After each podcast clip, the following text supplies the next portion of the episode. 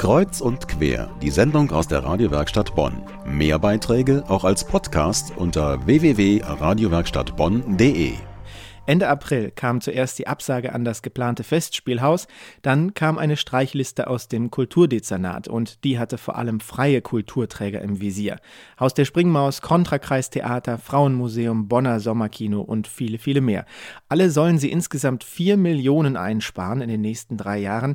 Das wäre für manche voraussichtlich das Ende. Die ominöse Streichliste wurde dann kürzlich im Kulturausschuss verhandelt, doch konkrete Entscheidungen hat man erstmal in den Herbst verschoben. Mein Kollege Bernd Rössle sprach mit dem Vorsitzenden des Kulturausschusses, Heinz Helmich van Schewig.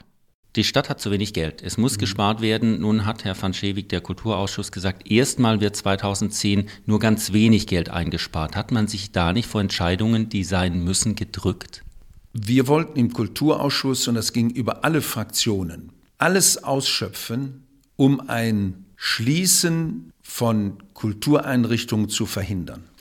Und solange wir oder der Kulturausschuss noch nicht die genaue Finanzsituation für die kommenden Jahre vorliegen hat, sollte man auch hier nicht Institutionen schließen, die für eine Stadt und vor allen Dingen für Bonn ungeheuer wichtig sind. Das war kein Drücken, sondern einfach die Fakten, die auf dem Tisch liegen. Und äh, formal sieht es so aus, dass für 2010 der Haushalt feststeht, den wir reduziert haben, etwas reduziert, ohne dass es da den Institutionen enorm wehtut. Aber was für 2011, 12, 13, also für diese kommenden Jahre ansteht, finanziell, das kann heute noch keiner definitiv sagen. Nun hat der Kulturdezernent eine Streichliste vorgelegt und hat gesagt, wir müssen einige Millionen sparen, auch bei der freien Kulturszene. Ist das nicht irgendwo nachvollziehbar? Dass wir sparen müssen, egal in welchem Bereich, ist evident. Was der Kulturdezernent gemacht hat, sind Vorschläge. Jetzt haben wir, die Politiker, die Möglichkeit, dieses zu akzeptieren oder abzulehnen. Als Sie zum ersten Mal diese Streichliste gesehen haben, wo hat es Sie da persönlich vielleicht am ehesten geschmerzt oder wo kam da der meiste Frust? Das ist eine gute Frage, äh, weil mich das so emotional auch berührt hat eindeutig in der freien Szene.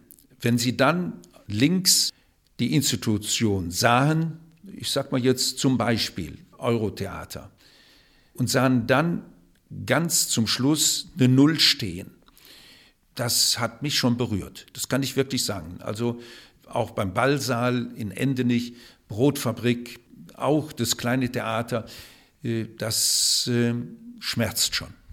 Auf der anderen Seite 300.000 Euro mehr für das Beethovenfest. Wird da die hehre Kultur, werden da die Prunkprojekte ausgespielt gegen die freie kleine Kultur? Diese Frage kann ich nicht beantworten. Äh, das ist ein Hinweis, was mich auch beschäftigt. Warum kommt dort Beethovenfest, kommen da diese zusätzlichen Euro hinzu? Jetzt könnte man mir einen Vorwurf machen, äh, warum haben Sie sich da noch nicht informiert? Der Vorwurf ist berechtigt und ich habe mir auch vorgenommen, hier nochmal in der Verwaltung nachzufragen, ob da vertragliche Bindungen äh, vorliegen.